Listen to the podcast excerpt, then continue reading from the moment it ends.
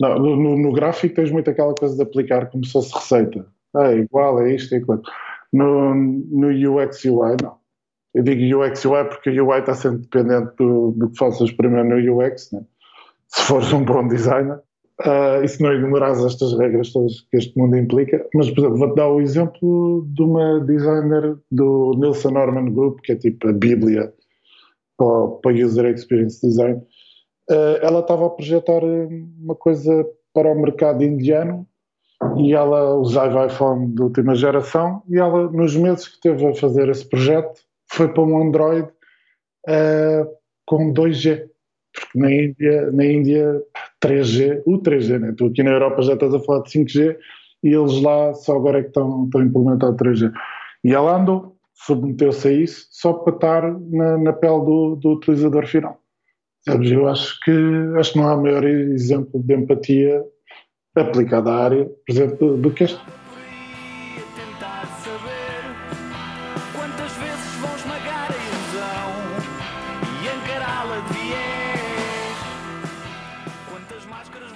Olá e bem-vindos ao Falar Criativo. Eu sou o Rui Branco e este é o podcast sobre criatividade e as pessoas transformam as ideias em algo de valor. Convidado desta vez é o Bruno do Nascimento, mais conhecido como Mr. Darkside. Ele tem trabalhado em diversas áreas, como lettering, branding e mais recentemente está ligado ao User Experience, ou UX, e UI, que é User Interface. Eu conheci o Bruno quando fomos ambos fazer mentoria ao IAD, convidados pelo anterior convidado, Fernando Mendes. Foi uma experiência muito interessante e eu gostei logo do contacto que tive com o Bruno e decidi que seria um bom convidado para falar criativo. Até já. Olá Bruno, obrigado por esta oportunidade de, de vires aqui quase ressuscitar o Falar Criativo depois de uns meses parado. Obrigado eu pelo convite. Uh, tivemos uh, o eu tive a sorte de conhecer quando fomos fazer uma sessão de mentoring ao IAD convidados pelo, pelo Fernando e, e eu, eu, achei graça também logo aos inputs que tu deste e, e, fiquei curioso de conhecer mais e depois pronto, surgiu esta oportunidade de, de te convidar para o podcast uh, e, e eu gostava de fazer a primeira pergunta que faço a, a, todos os convidados, que é se a criatividade estava presente na tua vida de alguma forma quando eras miúdo, se tinhas familiares artistas, se havia aquele engenhocas que estava sempre a resolver coisas complicadas lá em casa ou não? Olha, um, que eu me lembro assim, diretamente, não. Assim, de, de algum familiar assim, mais criativo, assim, não. Não me lembro de nada. Agora, segundo o que a minha mãe dizia, que eu estava sempre a arriscar. E, e, até por curiosidade encontrei aqui há uns anos uma educadora minha de infância e ela diz que o que se lembra de mim era que eu estava sempre, sempre, sempre a desenhar.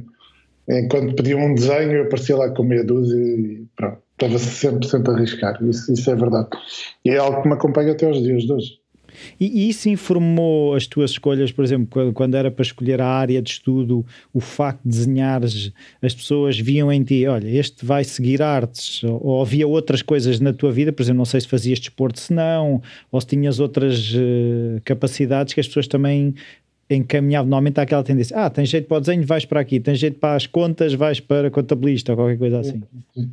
Não, eh, quer dizer, eu, eu nunca fui muito de labels, digamos. Mas sim, por acaso tocaste em, em dois aspectos que tiveram sempre presentes na minha vida, que era, que era riscar, ou desenhar, ou pintar, e, e o desporto.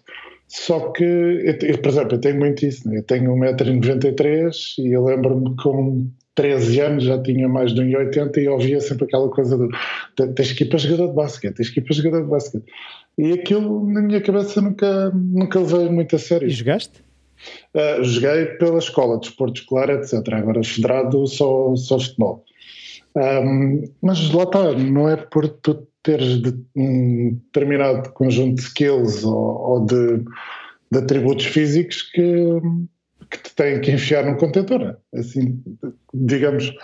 Mas, um, mas sim, essas duas coisas andaram sempre a, a par comigo. Eu lembro-me no quinto e sexto ano tínhamos aquela disciplina DVT, que eu acho que já deve estar extinta nos dias de hoje, e, e foi aí que eu, através de uma professora minha, que fui mais para aquela coisa dos cânones clássicos, do desenho à vista, e comecei a desenhar mais aquelas coisas de fotorrealismo, ainda que limitado para uma, uma criança, digamos assim, de 10, 11, 12 anos, mas, mas era por aí. E eu lembro que essa minha primeira, essa professora foi, foi a que me abriu mais os olhos nesse sentido. Eu lembro que até ela fazia exposições, eh, agora já não lembro, no centro cultural qualquer, e chegou a levar uns desenhos meus, mas, mas não, mas nem isso depois, uh, no, nesse sentido do, do, caminho académico, de ter que seguir artes, etc. Tanto que eu mudei de área, estava já quase a concluir a licenciatura e disse: hum, não me vejo a fazer isto o resto da vida. E, e, e que licenciatura era essa? Era cinema, vídeo e comunicação multimédia. Depois foi. Então qual é que era o plano? Eu agora estou curioso. Ah, era para... ser realizador. Não, não, não, não. Aquilo era pré-Bolonha, né? Ou seja, não é, não é como agora que são os três anos. Aquilo tu chegavas ali ao segundo ano e escolhias qual é que era a especialização que querias fazer. Eu fui para comunicação multimédia Uh, só que de repente nós, nós tínhamos seis cadeiras por semestre e quatro era, eram partilhadas com a turma de Engenharia Informática. Então aquilo era programação ao pontapé e eu me vejo a fazer isto o resto da vida. E, e acabei por mudar, faltava-me que acho que nem um semestre para concluir, ah, já ia, sim, já ia para o quarto ano, nem um semestre me faltava para concluir a licenciatura, só que então e não houve aqui, é, porque assim, agora ouvindo isso, há sempre aqui, pá, só faltava um semestre, eh, era só mais um esforço e, e, e completavas e fechavas aquele capítulo, não é? Sim, eu percebi isso, eu próprio ponderei. eu percebi isso. Acho, acho, que era, acho que já era um esforço em cima de outro esforço e acho que já era, já era esforço a mais. E depois houve uma coisa que ajudou, que era nos três anos que eu tive nessa licenciatura, apanhei sempre professores da área de design. E Pá, é, é, curioso, né? Parece assim uma red flag quando de repente em três anos tens três pessoas uh, diferentes a dizerem-te o mesmo. Ah, mas que é que não foste para design? Aqui se calhar não vais ser tão bem aproveitado, etc, etc. E pronto, aquilo acho que lá, lá fez uma luzinha no sótão, mas pronto, ao final de três anos é que, é que realmente mudei, ainda na antiga faculdade e depois lá está, para o IAD, onde onde conhecemos o, o nosso amigo em comum, né, o Fernando Mendes, uhum. e pelo qual hoje estamos aqui a falar. Ah, e, e, o desenho foi-te acompanhando, porque, ou seja, a, a, programação vinha ali com força, montes de cadeiras e, e, todo aquele desenvolvimento, design, multimédia e comunicação, mas onde é que andava o desenho? Andava, conseguia andar? Ou... Ah, andava, andava muito bem, andava através do grafite. Ah, através do grafite. Andava em todo lado eu lembro-me depois chegou aquela fase, ali quando estamos os rebeldes em causa, né? ali do sétimo ano, pá, eu tinha tudo riscado. Era desde os dossiês a livros escolares, a livros escolares dos meus, dos meus colegas, ainda hoje em dia tenho amigos meus a dizer, tenho lá livros teus com, com grafites e sketches etc. E, e pronto, e depois foi, basicamente foi quase tudo, foi paredes, um, outros formatos que não convém dizer aqui que eram formatos ilegais na altura, mas, mas sim, depois dos últimos anos já era, já era levado mais a sério, já era pago para fazer trabalho, já tinha acordos com autarquias para legalizar paredes. Aliás, nós somos aqui da, da região Lisboa-Vale Tejo, né? mais concretamente Alverca, e nós tínhamos paredes legalizadas em Aveiro e no Porto, e por isso nós, nós mexíamos bem. Mas como é que surgiram esses contactos? Agora fiquei curioso. Ah, porque nós tínhamos, era mesmo proatividade, nós basicamente, eu na altura já mexia umas coisas em Photoshop, se calhar já era, também já era um sinal que eu não, não quis ver, e nós, fazíamos, nós fazíamos os sketches à mão e depois montávamos, fazíamos uma espécie de mock-up na parede que íamos fotografar e depois apresentávamos os projetos. Umas vezes pegava, outras vezes não pegava, mas mas já havia então essa sensibilidade de, de, de expor, de, de, procurar, lá está, passar a mensagem, não, não estar se calhar passivamente à espera, porque se calhar pessoas a fazer grafites até havia muitas, mas com essa atitude de ok, eu quero fazer paredes, vou procurar expor o meu trabalho ou mostrar a, a quem possa legalizar as paredes, não é? Sim, sim, e pronto, também era, era nesse sentido, mas depois também era no sentido mais eh, egoísta, digamos porque nós depois também começámos a aprender que as primeiras amostras de grafite que apareciam, como era o caso da, da Oeiras, que já tem mais de 20 anos, bastante mais até, eh, que basicamente apresentavas um sketch e depois era, era a autarquia, neste caso da Oeiras, que, que te fornecia o material todo, ou seja, as latas e etc. E também era uma maneira de fazer aquilo que gostavas sem ah, gastar. pelos outros. Exatamente. sem gastar dinheiro. E depois às tantas era, era palavra para ser palavra, etc. E era, ah, quem é que fez esta parede? E depois entravam em contato connosco e já era, já era o bolo todo, já era, era pagarem o material e pagarem-nos a nós também. Tu disses connosco, nós, que isso era um grupo, a era, crew, era, era uma crew. Era uma crew, que é uma grafite crew. E eram era, muitos? Uh, nesse sentido do legal, éramos poucos. Eu depois também fui, para, fui mais para o legal, porque depois o meu estilo já era, já era 3D e isso demorava bastante tempo. Uh, aquelas perspectivas todas e os degradês e etc. Só que a maior parte de nós era mais aquela vertente Vandal e que era bombings, que é o que tu normalmente vês, vês nas linhas, vês nos comboios, que é um silver. E... Exatamente, um silver ou um branco de filine e outra cor outline e está feita. O que interessa é espalhar o nome e ser falado nesse sentido. Uh, eu e mais um ou dois amigos tínhamos mais aquela coisa das revistas internacionais e de ver aqueles Hall of Fames gigantes Pronto, e a inspiração vinha mais daí. E tive a sorte de conviver com alguns dos meus ídolos. Uh, a virem pintar justamente aqui a Alverca. Estou-me a lembrar do SIC, que é o alemão, que é o, hoje em dia, se não tem 60, já anda lá perto e já faz disto vida há 30 e tal anos. E é, e é uma rockstar do grafite. É, é, era convidado para ir aqui pintar e viajou pelo mundo inteiro só à pala do, do grafite. E, e, houve aprendizagens ao facto de conhecermos os mentores. Normalmente nós temos dúvidas eh, até que de, ok, se existe já esta pessoa que trilhou este caminho, torna aquilo mais possível. Há sempre aquelas perguntas que nós temos: olha, como é que fizeste? Uh, quais é quais é que tu são os teus quais é que são os teus conselhos para seguir uma carreira dentro desta área? Houve esse tipo de interação? Ah, houve, se bem que pronto, nós éramos uma espécie de grupos controlados. nós éramos mais de observar e ir só perguntar, né? porque aquilo depois também era um bocado de tempo limitado, eles estavam a ser pagos para ir ali àquela parede e só nas pausas isso é que às vezes havia oportunidade de perguntar certas coisas. Mas era, era mais de ver certas técnicas. Sabes, eu lembro do SIC que quando veio cá ele usava, agora hoje em dia já não tens isso, mas nas antigas latas das montanhas aquilo vinha com uma tampa alta de plástico para, tacar, para, para tapar onde está o cap. Hoje em dia não, hoje em dia veio o cap o expressor né, à parte e vem com uma espécie de, de tampa para tapar a zona do cap. E antigamente, antigamente não, era aquela tampa alta transparente. E nós reparámos que ele para fazer traços hiper mega finos, ele cortava essa tampa de forma ao, ao dedo entrar lá para poder carregar no cap e furava aquilo com o outro lado, onde saía a tinta, ele, ele queimava com o isqueiro e depois com uma agulha fazia um furo, ou seja, a maior parte da tinta ficava lá na, na tampa, claro que depois tinhas que entornar aquilo, e o que passava era um traço hiper fino, e nós chegámos a, uau, o que é isto? Essa foi uma das muitas técnicas que nós roubamos. Pois, um, eu agora, é assim, eu fiquei aqui com uma coisa que gostava de voltar atrás porque isto tem a ver com a minha experiência e também depois percebi que, que não é só a minha experiência, que é essa transição dos 10, 11 anos em que a tal professora percebeu o teu talento é uma idade em que muita gente deixa de desenhar porque há uma curva de aprendizagem que é o desenho que é aceitável para um miúdo de 7, 8, 9, 10 anos.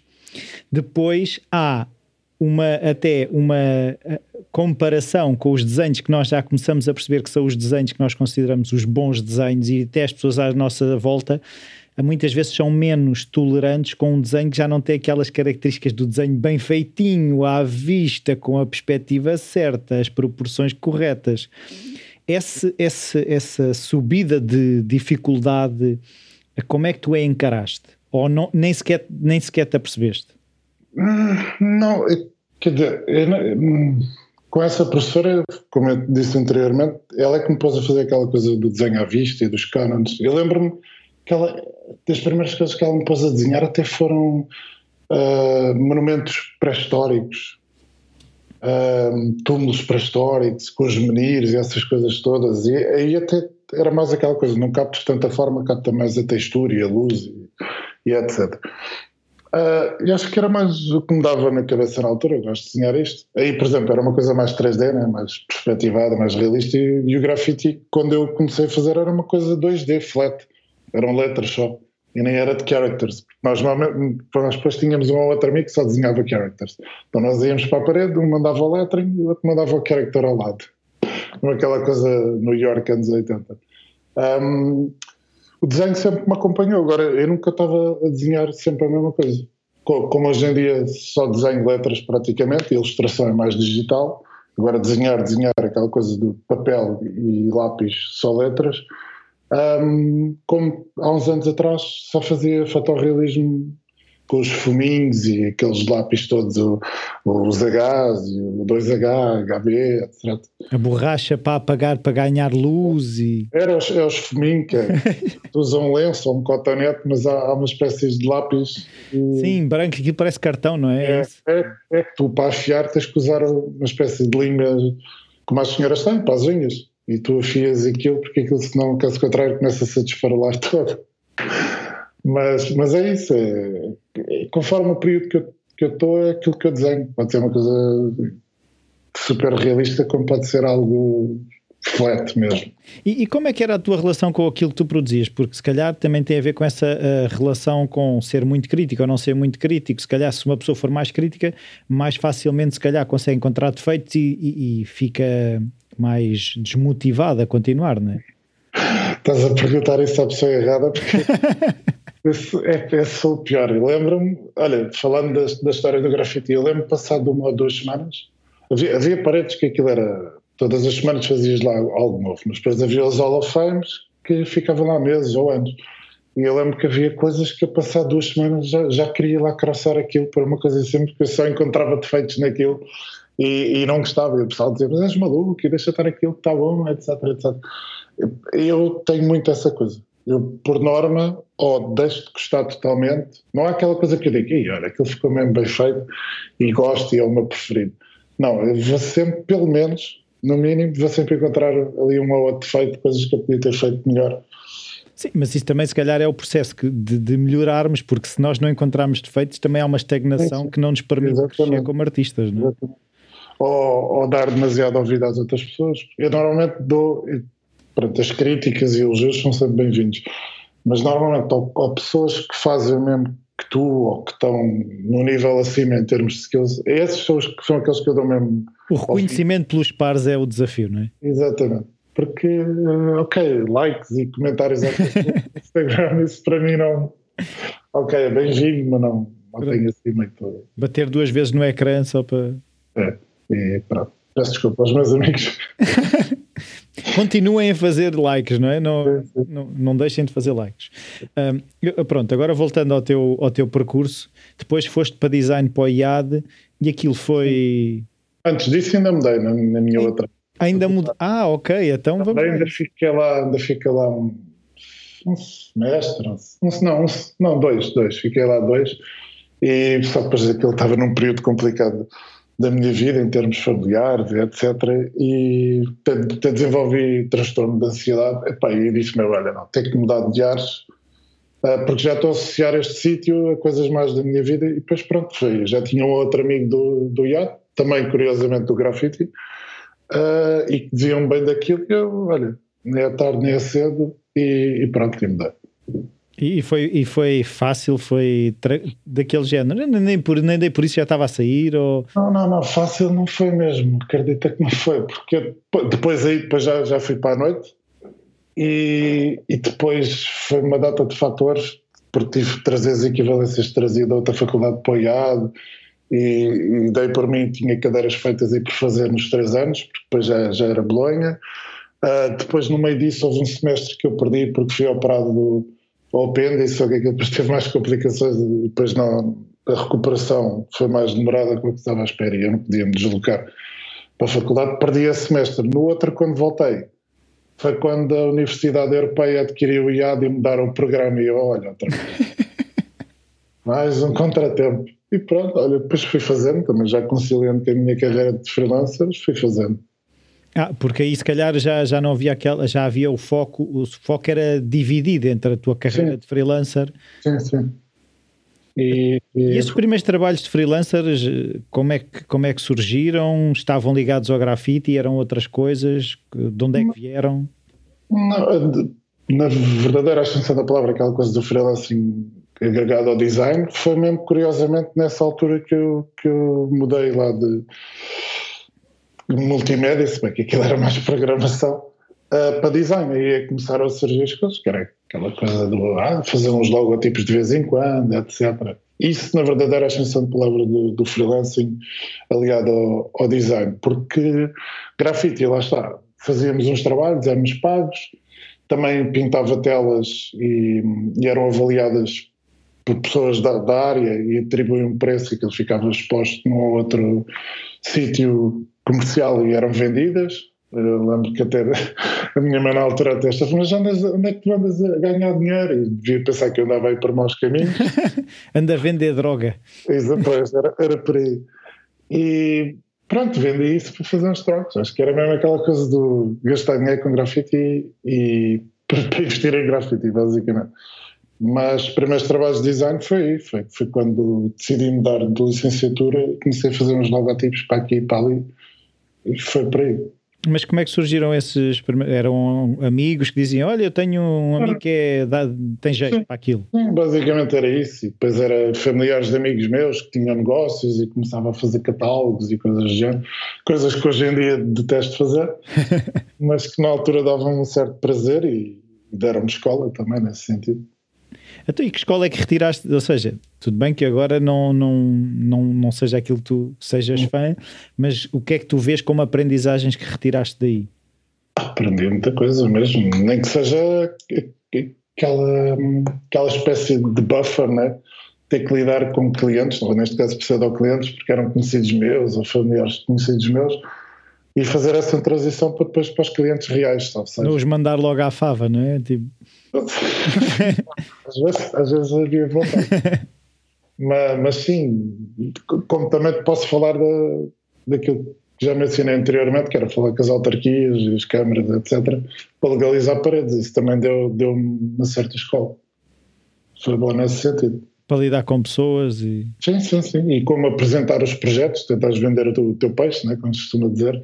Nesse aspecto, foi, acho que até foi mais aí, essa parte de mais da, da vertente humana até, do que propriamente as skills, ou aprender a fazer isto e aquilo, porque lá está, as pessoas também não, não eram as, as, com a cultura visual mais apurada de sempre e também, se calhar, qualquer coisa já ficavam contentes, né? não eram assim tão críticos e, e eu lá passava pelos pingos da chuva.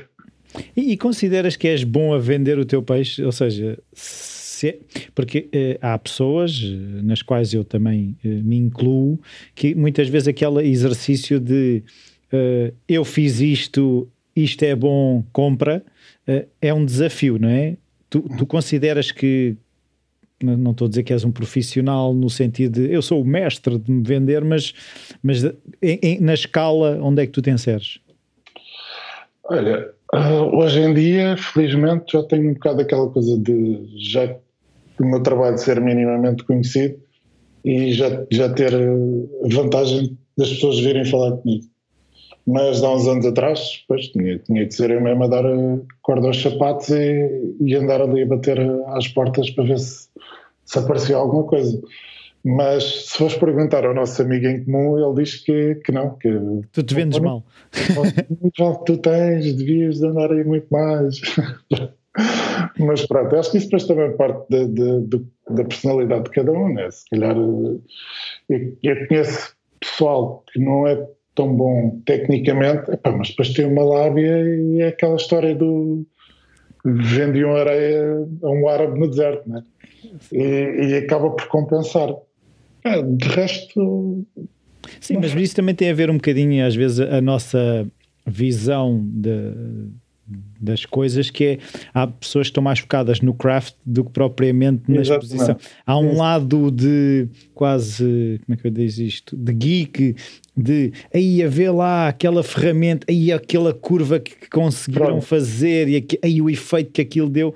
E há pessoas que estão mais preocupadas em ser o designer mais conhecido do mundo, não preocupados com essas técnicas. Pronto. Eu, eu insiro-me mais na, na primeira. Do craft. Também geek, geek, geek. Nas coisas que eu faço, até mesmo fora de design, coisas de lazer, eu sou mesmo pá, geek ao máximo. E tanto que tu, se fores, por exemplo, uh, mas agora falando do IAD novamente, um, pelos vistos o IAD, eu sou lá um dos, dos designers cujos alunos podem pegar para fazer trabalhos, etc, etc. Fui apanhado de surpresa. És uma referência. É, fui apanhado de surpresa no dezembro passado, quando de repente comecei a receber mails a pedir isto e aquilo, mas que, o que é que se passa? Um, e uma das coisas que eles queixam é pedir fotos minhas, porque se fazer ver não há muitas fotos minhas na net. Porquê? Porque eu sou mais... Uh, aquela coisa de deixar o trabalho falar uh, por mim e não focarem-se na, na, pessoa, na cara e no corpo, etc. Não, nesse, nesse aspecto resguardo-me mais um bocado e deixo, deixo o trabalho falar por mim. Mas, mas isso é um, é um desafio que muitas vezes, oh, não é muitas vezes, muitas pessoas passam, que eu vou falando, que é este, este mundo hoje em dia que cada vez mais quer conhecer o personagem criador, Uhum. Como é que nós conseguimos navegar ainda em que deixamos, se nós não nos pusermos, o nosso trabalho não é exposto? Este equilíbrio entre eu tenho que me expor a bem do meu trabalho é necessário ou sentes que não é necessário? Não, eu acho que em determinada altura acho que é sempre necessário expor-te mais um bocadinho. Né? Uh, também podíamos pegar naquela história de, de ter um alter ego né, do Mr. Darkseid por diversos motivos um deles é porque o meu nome é demasiado grande, é Bruno do Nascimento, e precisava de algo mais, mais pequeno. Mas também ali há o facto de ter ali uma espécie de alter ego, né, de persona, que isso também, ao fim e ao cabo, também me resguarda um, bocado. E se calhar já é um ponto um bom ponto de partida do mas, mas porquê que escolheste uh, esse alter ego, etc. E, e é um bocado do icebreaker, né? nesse aspecto é bom. Mas eu, se me perguntares agora, né, 2021, eu prefiro-me sempre resguardar mais um bocado. Agora, é, é tal coisa, preferes que seja o trabalho. Sim, sim, sim. Agora, se tiver, por exemplo, como estamos nós dois aqui, é normal que eu exponha mais um bocado, me mais um bocado, porque lá está, é uma coisa mais intimista, ou seja, Certo, mas, mas é, a questão é, é, o que eu vejo é esta questão do, das redes sociais e as stories e, sim, sim. e, fui ali comer uma batata frita e aquilo já é ah, o suficiente para alguém. Ok, ah, quem é aquele que foi comer batata frita? Ah, ele também fez isto, aquilo e o outro. Eu sou a pior pessoa nesse aspecto. No Instagram passo meses sem lá pôr nada. E, e lembro que há uns anos atrás tinha uma, uma fanpage do Facebook e pá, depois tirei. Eu não, não alimentava aquilo e comecei a ver outras pessoas. Olha, até posso falar de uma que é o, o Rick, que é um holandês, porque ele é, ele é master do 3D, já trabalhou para a Adobe, uma data de coisas. Vem cá para ser férias a Portugal. Pá, e ele, que é ele, também não alimentava a fanpage. Né? E começou, pronto, olha, está aqui meu perfil de Facebook normal, quando é coisas de trabalho, mete aquilo público, sabes? E é o que eu faço, até, até mesmo no meu Facebook pessoal, epá, aquilo a maior parte das coisas é, é de trabalho. Olha, levei um feature aqui, saí na revista tal, epá, é mais por aí. Sim. Sim, se formos pensar, uma das pessoas mais conhecidas em Portugal não tem redes sociais, que é o Ricardo Aruz Pereira. Exatamente. Mas já foi teu convidado. Sim, e, e, e isso é, é, um desafio e mostra, não é, precisamente a questão de que se calhar não é obrigatório pode ajudar, acredito e tenho a certeza que ajuda em alguns casos, mas uh, eu também acredito mais. Eu, se estiver uh, no leito de morte a pensar se eu devia ter passado mais tempo no Instagram ou fazer coisas, eu, vou, eu não me vou arrepender de ter passado tempo a fazer coisas. Exatamente. Tanto que eu acho que isto depois a bolha também é de rebentar, de haver aí uma altura que as pessoas vão, vão voltar à gruta, entre aspas, porque agora é tão, tanta exposição, tanta exposição, que eu acho Pá, que isto mais dia, menos dia. Lá está, é uma moda, né? Sim. É então agora eu queria perceber é, uh, ok, a carreira começou em paralelo, vá lá, com a licenciatura no IAD, hum. e sentes que o facto de terminar a licenciatura mudou muita coisa ou foi simplesmente continuar o que já estava?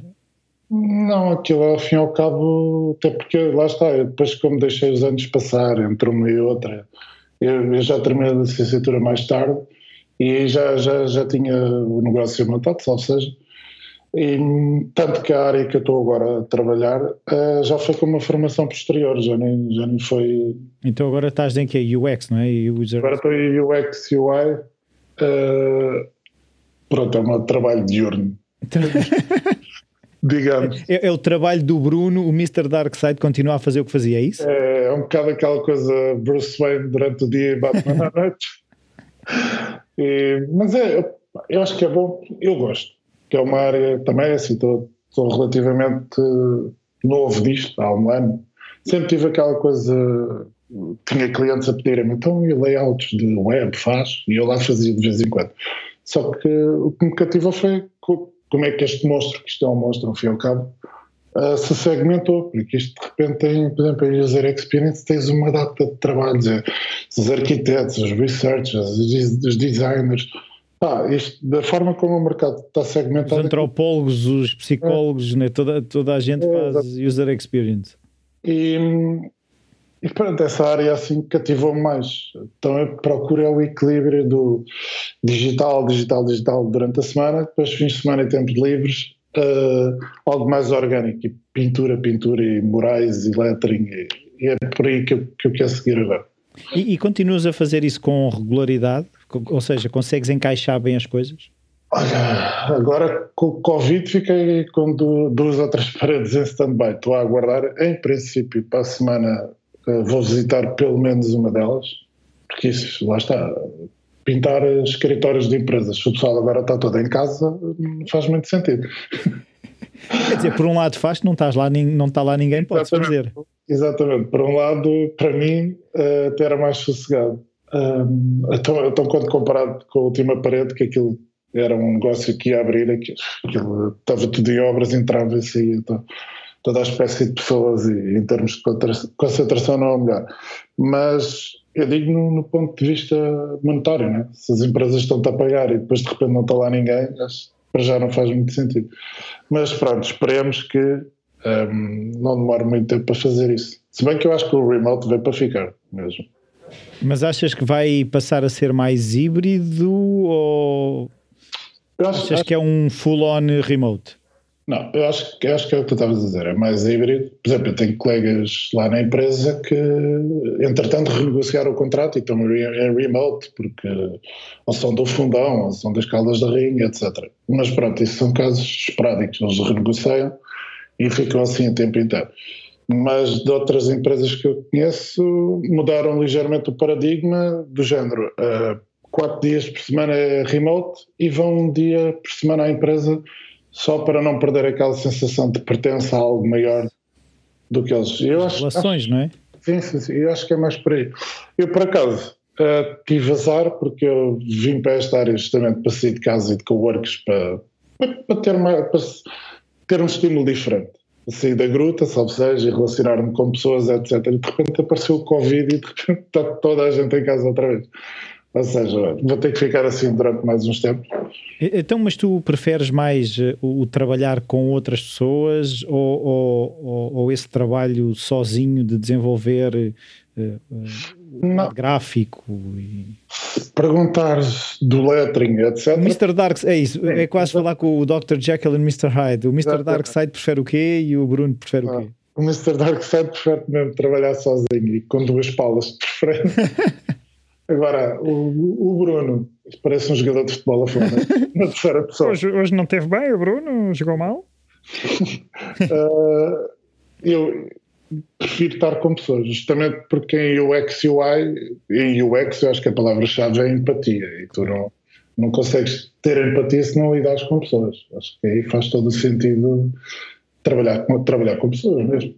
Claro. E, e vai, vai ser engraçado. Quando for para ir eh, para o escritório, vai ser engraçado de ver, porque só estás a ver as pessoas pela, pela câmera e tens uma, uma percepção errada, né? ou tens, tens aquela ideia que a pessoa se calhar é pequena, ou, ou é magrinha, e depois chegas lá e é alta e, e pesada, não sei, vai, vai, vai, ser, vai ser engraçado. Até como é que tu desenvolves, por exemplo, os, os teus projetos em que trabalhas em UX, eh, ou seja, como é que eles iniciam, onde é, qual é que é a tua participação, de que forma é que tu intervens? Olha, isso tem sido uma, uma aprendizagem constante mesmo, porque tu podes fazer os cursos todos, depois quando chegas a este tipo de empresas, ainda por cima estou na maior da IT cá em Portugal e aquilo, o cliente é megalómano, aquilo é uma transformação digital que envolve milhões e, pá, e eu, e eu sinto-me pequenino ali, porque é aquela coisa, parece de repente como migrei do gráfico para o digital que estou a aprender tudo de novo.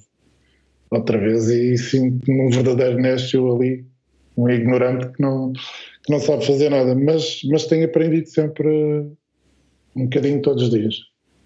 Isso é verdade. Porque depois tens que dominar eh, uma data de, de temas e nomenclaturas e terminologias de áreas com as quais nunca trabalhaste. Por exemplo, banca ou telco.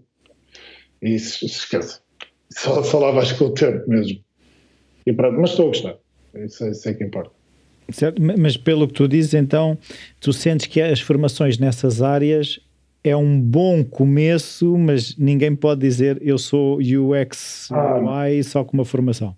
Não, não, não. Tanto que eu vou-te dar um bom exemplo disso.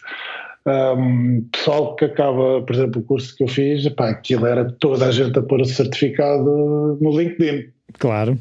E eu já vi depois as fornadas que saíram depois de mim, etc. É tudo a mesma coisa. Eu, eu não o fiz.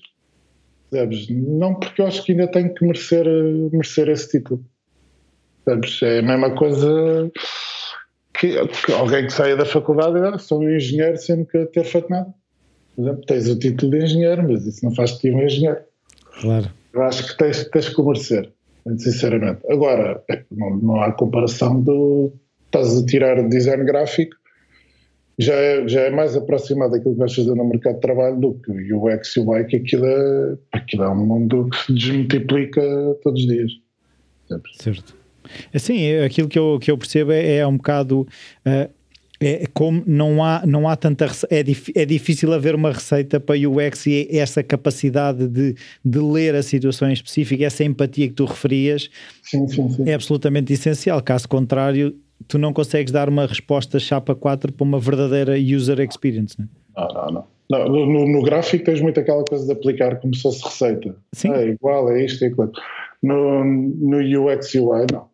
Eu digo UX UI porque o UI está sempre dependente do, do que faças primeiro no UX, né? se fores um bom designer. uh, se não, não impões o teu UI ao Sim. cliente. Exatamente. Uh, e se não ignorares estas regras todas que este mundo implica, mas por exemplo, vou-te dar o exemplo de uma designer do Nielsen Norman Group, que é tipo a bíblia para, para User Experience Design. Uh, ela estava a projetar uma coisa para o mercado indiano e ela usava iPhone de última geração e ela, nos meses que teve a fazer esse projeto, foi para um Android uh, com 2G. Claro. Na, Índia, na Índia 3G, o 3G, né? tu aqui na Europa já estás a falar de 5G e eles lá só agora é que estão, estão a implementar 3G.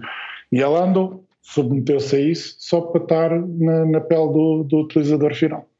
Eu acho que, acho que não há maior exemplo de empatia aplicada à área, por exemplo, do, que este. Sim, sim. Tens, tens, acesso à tecnologia de ponta, mas mesmo assim não faz o, o sacrifício, entre aspas. Sim, um, olha, um anterior convidado do, do Falar Criativo, uh, com quem eu já trabalhei também, o Tiago Nunes, ele fez a experiência, era uma empresa que eles estavam a trabalhar que era um aparelho de audi auditivo. Ele enfiou uns algodões nos ouvidos e andou um dia inteiro com uh, a audição uh, reduzida para tentar perceber os desafios de uma pessoa que, que, que estaria com dificuldades em ouvir, não é? Ótimo exemplo. Então eu gostava também de perceber uh, se tu me consegues descrever, por exemplo, um processo de, ok, um cliente que quer uma parede, como essas que tu estavas a referir. Uhum. Há um briefing, o que é que ele te diz, o que é que tu precisas de saber, como é que tu começas a desenhar ou vais pesquisar outras coisas, como é que é o processo de criar, por exemplo, um mural uma empresa?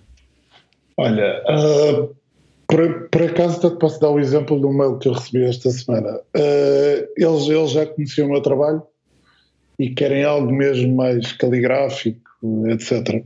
Perdão, para, também é para um escritório, lá está. Um, e pronto, eles, como já, como é que é dizer, às vezes tu também tens de ter sorte com o cliente porque já pode ser educado em termos visuais, ele forneceu logo uh, as medidas da parede, os materiais, etc.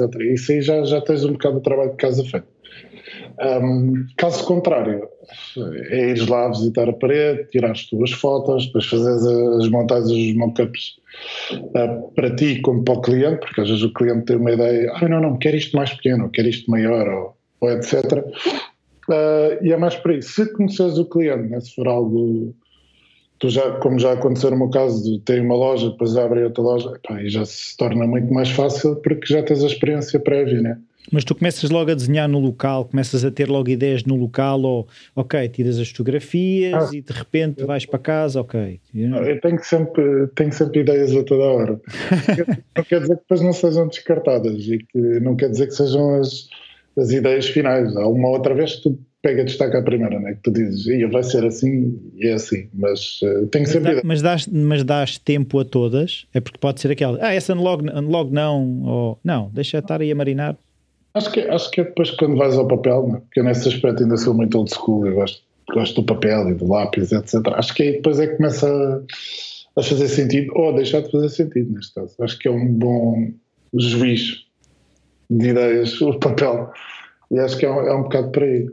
Depois, epá, ninguém nasce ensinado. Eu, por exemplo, já houve paredes que me ensinaram, do, olha, que é uma coisa básica, né? Tens de ter material em duplicado. Porque eu dei para mim a perder imenso tempo quando precisava de um pincel X, a ter que lavar aquilo e etc. Se tu fizeres isso dezenas de vezes ao longo do dia, tu perdes imenso tempo. Sim, já agora estou curioso, tu usas mais rolo, pincel, lata, como é que... Como é que... Não, olha, lata de grafite já não uso há muito tempo, mas quero usar, quero, quero ver se uso. Mas é rolo e, e pincel, rolo e pincel, só que de várias texturas e com vários cortes, determinadas, sei lá, se estás a fazer uma coisa muito retilínea, se estás a fazer uma coisa mais arredondada, etc., é mais para isso. Só que eu tenho que ter pelo menos o material em duplicado. Então, como é que é? Uh, lá está. O, o explodir aquilo, porque uma coisa é estar a desenhar num papel A4 ou A3 ou até A2 que seja, outra coisa é uma parede com 3 ou 4 metros.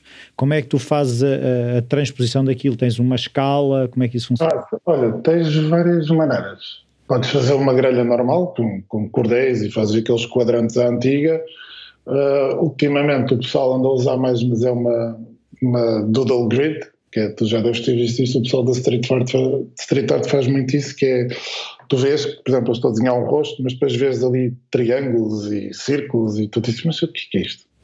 Então aquilo serve de, de referência para eles se guiarem, porque eles depois podem mais tarde fazer a montagem, sobreposição da imagem na parede com uma fotografia em Photoshop e já sabem, olha, aquele olho vai bater naquele triângulo, depois o nariz vai bater naquele círculo, etc. Isso é uma double grid que é muito usado isso. Ou então, usas um projetor, por exemplo, que também é bom em termos de consumo de tempo, também é bom para, lá está, para aquilo que eu peguei anteriormente, o cliente às vezes tem uma ideia ah, mas isto é muito mais pequeno do que eu estava à espera e tu com o projetor consegues logo mostrar nisso. Ou, por exemplo, normalmente é o caso que é uh, tu não teres, ou o cliente não ter a cor de fundo, né, e com o projetor já fazes aquilo à primeira e se calhar já não te arriscas tanto a, a ter a cor de fundo para, para, cortar aquilo tudo, né? porque há clientes que se assustam, de repente tens a parede cheia de quadrados e círculos, o que é isto? Né? Não foi isso que eu encomendei. Exatamente. Por isso tu tens, tens, várias maneiras de fazer isso. Eu lembro na altura nos, nos trabalhos de grafite, nós se fosse isso perdíamos uma manhã só a projetar a coisa na parede. E às tantas já tinhas o mesmo, só que em três ou quatro cores diferentes, porque, ah não, o laranja é que é a versão final. Quando tu começaste com o cinzento e passaste para o vermelho, etc. É isso, parece é. o nome dos fecheiros, que é o final, finalíssimo, é, versão, revista 3, 4, final. Pronto, só que na altura eras miúdo e fazias aquilo um bocado por gosto. Pá, hoje em dia, time is money, né? E o cliente quer ver as coisas feitas. Pá, isso é, não sei, isso é ser um constante do cliente, é que tu depois avalias melhor qual é que é o método e etc. Eu, eu também vi uh, no, no teu site e no teu Behance uh, uh, ilustração digital, essas, como é que esses processos são semelhantes? Tu sentes que, apesar dos meios serem diferentes, que o teu processo, que a abordagem é a mesma? Se fazes mais pesquisa para uns, se não fazes pesquisa, como é que isso funciona? A ilustração digital, neste caso, é mais vetor, porque, embora eu também tenha a Wacom, né, aquela caneta, antes de haver os tablets e os, os iPad Pros e os Procreates, etc. Já havia as Wacom's. Um, pronto, e há pessoal que pinta mesmo em Photoshop e vai lá e pica, pica a cor. Nos primeiros tempos também fazia isso, não era muito bom, mas fazia, mas realmente o vetor é, é, o que eu gosto mais nesse sentido. Um, e olha, por acaso até, até é útil agora. Agora no trabalho tive que estar a fazer, não vou estar aqui a dizer marcas, mas é um, uma marca bastante conhecida no mercado das telecomunicações, vermelhinha e tal, uh, para uns empty spaces e fiz lá umas ilustrações a vetor e aquilo foi aprovado e gostaram muito e etc. Ou seja, tam, também me ajudou e era algo que eu não pensava nesta altura do campeonato que, no, que estivesse só a fazer por gosto pessoal. Mas. E começas mas, também no papel? Sim, no papel, ou então, imagina, tiro fotos de vários ângulos para ter uh, referência daquilo, percebes? Às vezes, como é que é dizer, eu gosto mais da perspectiva de um, mas se calhar vou roubar a foto, a luz, por exemplo, a luz e o shading a outra foto. Entendes? Pode servir eh, assim de referência. Mas, mas sim, muita coisa. Até o próprio lettering também, quando é vetorizado, eu faço tudo primeiro no papel, depois digitalizo no scanner e dou ali uns toques nos valores em Photoshop e passo aquilo para o Illustrator. Sim. Uh, e, e, o processo, por exemplo, eu também vi umas t-shirts com uns letterings e umas frases, não sei o quê. Uh, é, é, o mesmo processo? Qual é que é, uh, por exemplo, essa ideia para não sei se tens ideia de criar uma marca de roupa. Das imagens que vi, parecia quase. dava uma sensação que sim. Mas... Não, aquilo foi uma marca portuguesa. O projeto estás a referir é uma marca portuguesa bastante recente e ainda vão sair mais coisas minhas neles. Mas sim, eu tenho lá, eu no, meu, no meu próprio site tenho lá a shop. Abra brevemente aquilo já está lá mais um ano. Uh, mas sim, realmente quer fazer coisas, como foi o caso desse projeto, dessa marca, em serigrafia. E tenho que ter mais o, a atenção àquela história para depois mandar o, uh, as artes finais, digamos, para lá. Eles pedem, olha, formato tal, se deres uh, neste, neste tipo de preto, etc, etc. É mais esse cuidado. De resto, o processo é, é igual. Sempre. Papel, depois é que digitalizo e depois vou para os softwares desta vida. Então, e, e, e, uma vez que uh, tens essa, aquilo que eu vou percebendo é uma curiosidade que vais explorando, agora estás mais no UX, UI, uhum. continuas a fazer essas coisas, uh, consegues ver eh, qual seja um possível salto, ou seja, existem outras áreas que tu gostavas de explorar e ainda não exploraste, como, como é que é a tua relação com, com esses futuros? Olha, uma coisa que eu sempre gostei, mas que eu não tinha jeito nem paciência era o 3D. Sabes? Epá, eu dei Max na faculdade e, e depois até mesmo por eh, digamos mais aquela coisa de, de ensinar, do autodidata, de aprender. Uh, também cinema 4D, só que eu acho que é, uma coisa que eu não. Pá, gosto do resultado final, mas não gosto muito do, do processo que aquilo envolve, que é, que é estás a puxar ali arestas e pontos numa, numa mesh, né? Pá, eu acho que, que pá, aquilo mata-me. Sabes, aquilo mata -me. Agora, se calhar uma maneira de aplicar isso é talvez aos letterings, percebes? Fazer isso. Agora estar a desenhar caracteres de raiz, como aconteceu na faculdade, que eu, que eu fiz um work, epá, e aquilo até nem estava mal, não estava assim muito mal em termos de modulação, só depois como tu não dominas as luzes e aqueles motores de render e etc, epá, que eu olhava para aquilo e dizia, é miserável. e perdi um bocado a motivação. Já havia V-Ray nessa altura? Ou... Já, já, já. V-Ray, Mental Ray, etc. Só que pá, não é como hoje em dia tens o Octane e essas coisas no cinema 4D, que é aquilo, coisas lindas mesmo. Mas eu, se calhar, eu, olha, posso dar um bom exemplo disso? Aquele projeto daqueles designers de Barcelona, se não tenho erro, que é o 36 Days of Type, que é durante 36 dias, o primeiro dia começas no A, etc., e acabas no, no número 9. Tu tens muita gente do 3D a fazer isso. E eu acredito que uma vez dominando os softwares, que aquilo é mais fácil e consigas fazer mesmo uma mas, base. Mas, mas, eu não estou a perceber. As pessoas fazem logo as, os letterings em 3D, é isso? De, desse exemplo que eu estou a dizer, sim. Porque acho que é muito mais time consuming e, pá, e, e até mesmo paciência estar a desenhar as coisas à mão do que eles que pegam numa fonte ou qualquer coisa e desmontam aquilo tudo e 3D e e o render para cima e pá, isso são coisas brutais. Não? Acho que se vir alguma coisa de futuro, assim, diferente, talvez seja isso. Vai, vais, vais explorar o 3D? Aplicado às letras. Aplicado às letras. E, Sim, não vais fazer renders de imobiliário. Não, e landscapes, fora isso. Ok. Um, eu queria perceber é como é que, por exemplo, tu uh, organizas o teu dia, se te levantas cedo, se te levantas tarde, como é que funcionam os horários, a gestão. Eh, quer dizer, agora também temos. Sim. Eu vou-te perguntar duas versões, porque há a versão em que tu eras freelancer e agora estás a trabalhar para uma empresa, que serão uhum. coisas diferentes, mas como é que sim, sim. os dois exemplos podes descrever as semanas? Uh, day and night mesmo, não, não tem nada a ver. Eu, enquanto freelancer, olha, só para tu veres o ponto aqui que ele chegou, eu pá, nem era os fontes trocados, eu já tinha os ritmos circadianos trocados. Então de inverno era uma coisa, há uns anos era uma coisa parva, que eu tive que ir ao, ao médico na altura e, e, ele tinha uma tabela para fazer médias e chegámos à conclusão que por cada 48 horas eu estava 41 acordado, só para tu veres.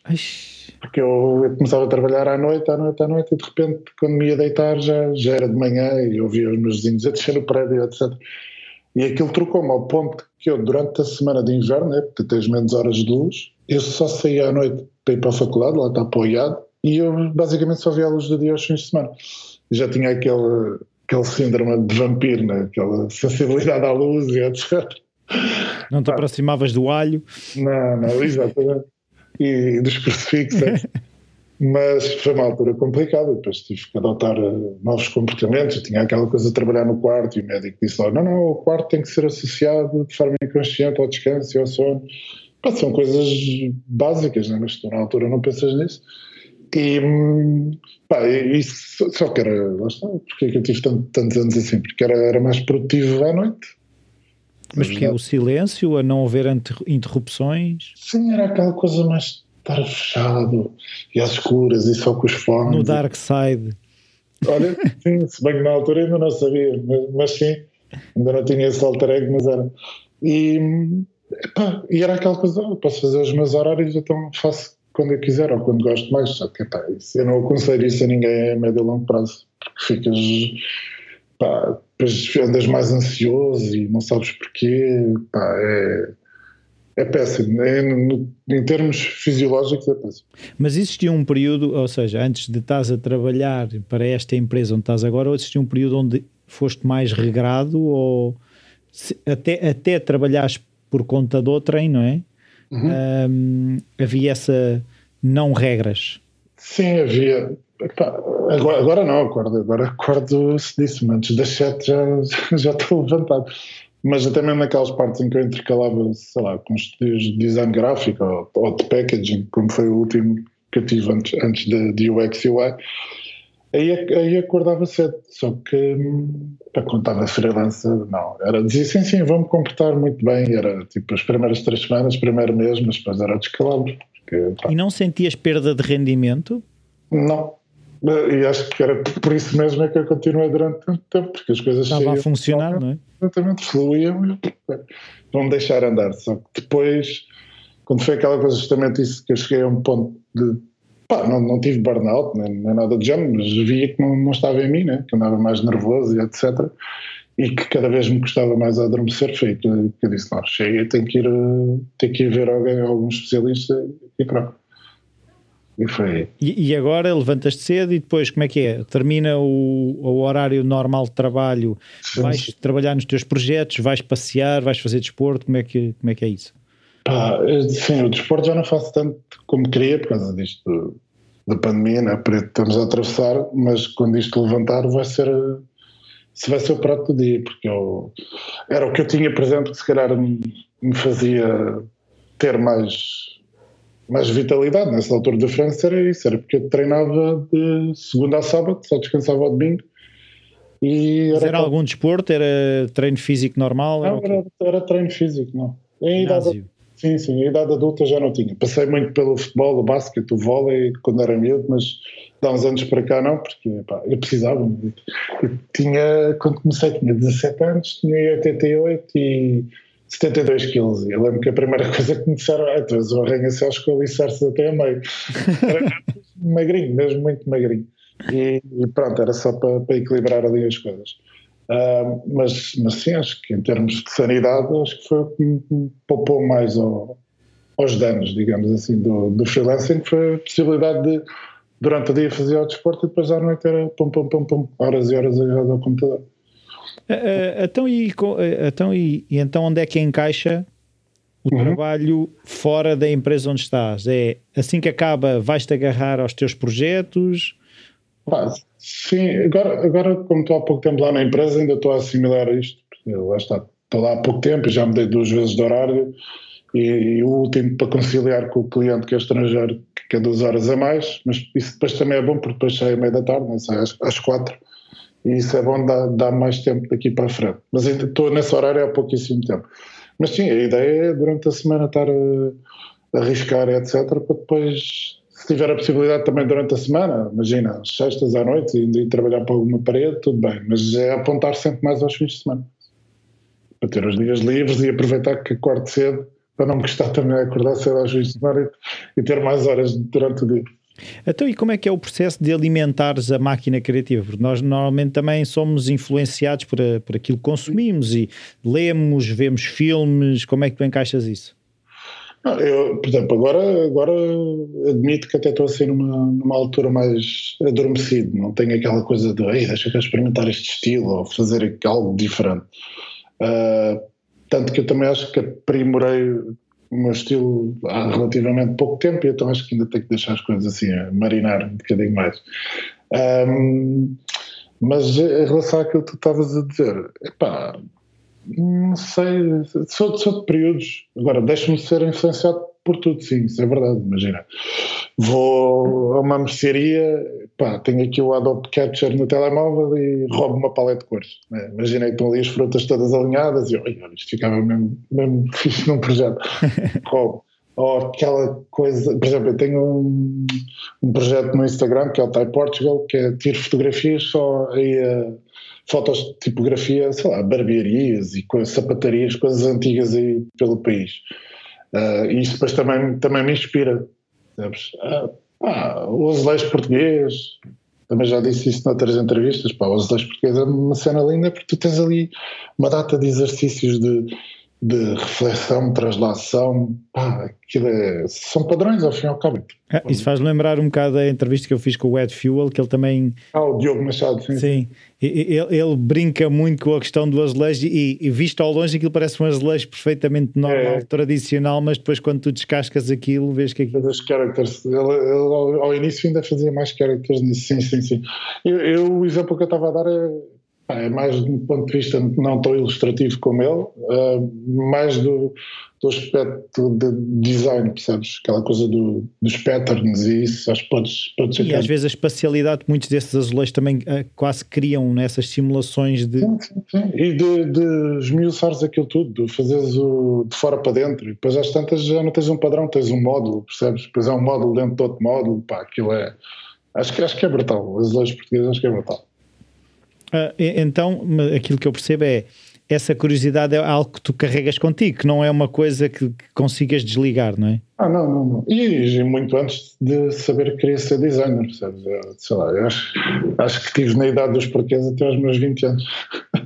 Eu acho que ainda não saí, por isso. e tenho 45, não, por isso. Eu, quando, sei lá, perguntar aos meus pais, mas que aquilo é assim? Sabes? Agora acho que sim, acho que enquanto criativo acho que nunca devemos sair da, da idade dos porquês, assim, dou-te razão mesmo. Uh, então, olha, estamos aqui a chegar ao fim, mas há uma pergunta que eu também faço sempre a, todos os meus convidados, que é livros que tu possas, uh, que tenham inspirado em alguma fase da tua vida, ou um livro que tu, por exemplo, quando alguém te pergunta, tu recomendes muito? Pá, olha, uh, de lettering, se gostarem de lettering. Não, do que for. Sim, mas gostarem de lettering, tenho, por exemplo, da Martina Flor, que eu agora não, não me lembro o nome, mas é... Sim, mas tu depois também me dás isso e eu ponho no post. Sim, sim, sim, posso dar isso, que eu agora não me recordo o nome ao certo, eh, porque aquilo depois tens a versão PT, mas é PTBR e etc. Uh, ah, yeah. e, mas, mas sim, eu no, no, no final posso, posso dar uns quantos. Porque aquele de lettering é bom porque ensina-te os processos todos e acabas de ler o livro e não estou a dizer que sabes desenhar lettering, né? Sim, mas tens uma noção mais real. Uma noção transversal do como é que é o processo do início ao fim. Ah, depois tem outros que é mais design generalista, não é? Tanto aquela coisa mais específica, mas é, é generalista. Há uns anos atrás, epá, era livros de logotipos. Quando eu estava naquela fase do branding, era logos, logos tipo, pá, ao pontapé mesmo. E tu, por exemplo, uh, filmes, uh, ler uh, ficção, não, é algo que tu também consomes? Sim, consumo. Pá, tipo Kafka, estás a ver? Acho que aquilo tem ali uns twists que eu acho que podes aplicar aquilo bem ao design, né? tipo, o processo e a metamorfose, pá, aquilo tem, tens ali pano para mangas. Mas, sei lá, depois o, os clássicos alucinados, né? Tipo, Lewis Carroll, que Alucinados. É um bom termo. É pá, sim, porque quem é que se vai lembrar de, daquele mundo, né? Como é a Alice do País das Maravilhas e esse tipo de coisas. E pá, aquilo é. Não sei, mas aquilo é surreal. Eu, por acaso, invejo os Tolkiens, os Tim Burtons. Ah, sim, sim, sim. sim. Porque, porque às tantas aquilo que eu percebo é é viver num mundo, mas ser capaz de viver noutro, que é assim, é impossível criar aqueles mundos sem viveres lá de alguma forma. Isso é verdade. Não, o Tim Burton, então, sei lá, tipo, o, o Nightmare Before Christmas, Noiva Cadáver, Frankenweenie, tem ali tudo ali também. É isso. O Tolkien. Pá, o Tolkien. Acho que o Tolkien ainda é de admirar mais, né? porque ele desenvolveu linguagens, pá. Cena do, do élfico e, é, pá, ele, e dos dwarfs, ele, ele, desenvolveu aquilo tudo. Ainda por cima, no, no contexto em que foi, né? lá nas, nas trincheiras, na, na Grande Guerra, acho que, acho que ainda é de admirar mais o Barton vive lá no mundo dele e tal, vai sair dali, agora o Tolkien acho que aquilo. Sim, é fascinante. Não sei se gostavas de ter falado mais alguma coisa que não tivemos a oportunidade de falar. Eh, não, opa, olha, resta-me agradecer-te pelo convite, foi um prazer. Igualmente. E depois dou-te dou os livros no final. Certo, muito obrigado. Obrigado. Bem-vindos de volta. Espero que tenham gostado. Eu gostei muito de voltar às conversas no Falar Criativo. Uh, isto, o Falar Criativo parou porque, entretanto, uh, eu estava a terminar a licenciatura em Psicologia, era o último semestre da licenciatura, estava com vontade de subir a média geral da licenciatura, por isso houve um foco maior na, nos trabalhos, no estudar. E as boas notícias é que consegui terminar a licenciatura e, de facto, consegui subir a média o que me dá um grande orgulho de ter conseguido, apesar de, de ter a vida toda a acontecer, na minha idade, que são 45 anos, conseguir fazer uma segunda licenciatura e ainda no, na etapa final conseguir a subir a média, uh, é algo que, que, deu muito trabalho, mas houve coisas que tiveram que ficar um bocadinho para o lado e o Falar Criativo acabou por ser uma delas, porque eu, não, eu faço o falar criativo sozinho e não, não estaria a falhar com outras pessoas que dependessem do falar criativo para passar uma mensagem.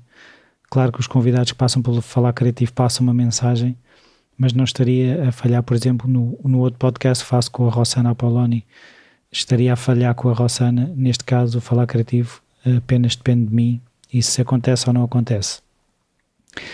Uh, eu gostava de me comprometer com uma regularidade ou com um calendário de publicação de episódios. Uh, agora começo a perceber que cometi um erro quando há uns meses decidi voltar a colocar o Falar Criativo como semanal. É, não, não consigo mesmo. Foi muito giro enquanto durou, mas é muito complicado e então depois passei que achei que dava semana sim, semana não, também não deu. Por isso vamos voltar a um, uma periodicidade que já existiu, que é o mensal. V vamos tentar manter que essa seja mesmo eficaz. E queria só uh, também referir que recentemente tive a oportunidade de ir ao programa Beats, uh, que, é na, que passa na SIC Radical, um programa Advent SIC, que é apresentado pelo anterior convidado João Vitória. Eu no post do episódio do, do Bruno, deste episódio, coloquei também o link, se quiserem ver a parte da entrevista em que eu fui falar sobre podcasts, algo que gosto muito de fazer, embora uh, nem sempre tenha o tempo que gostaria para os conseguir fazer. Como sempre, o e-mail rui.falarcreativo.com falarcriativo.com está sempre disponível.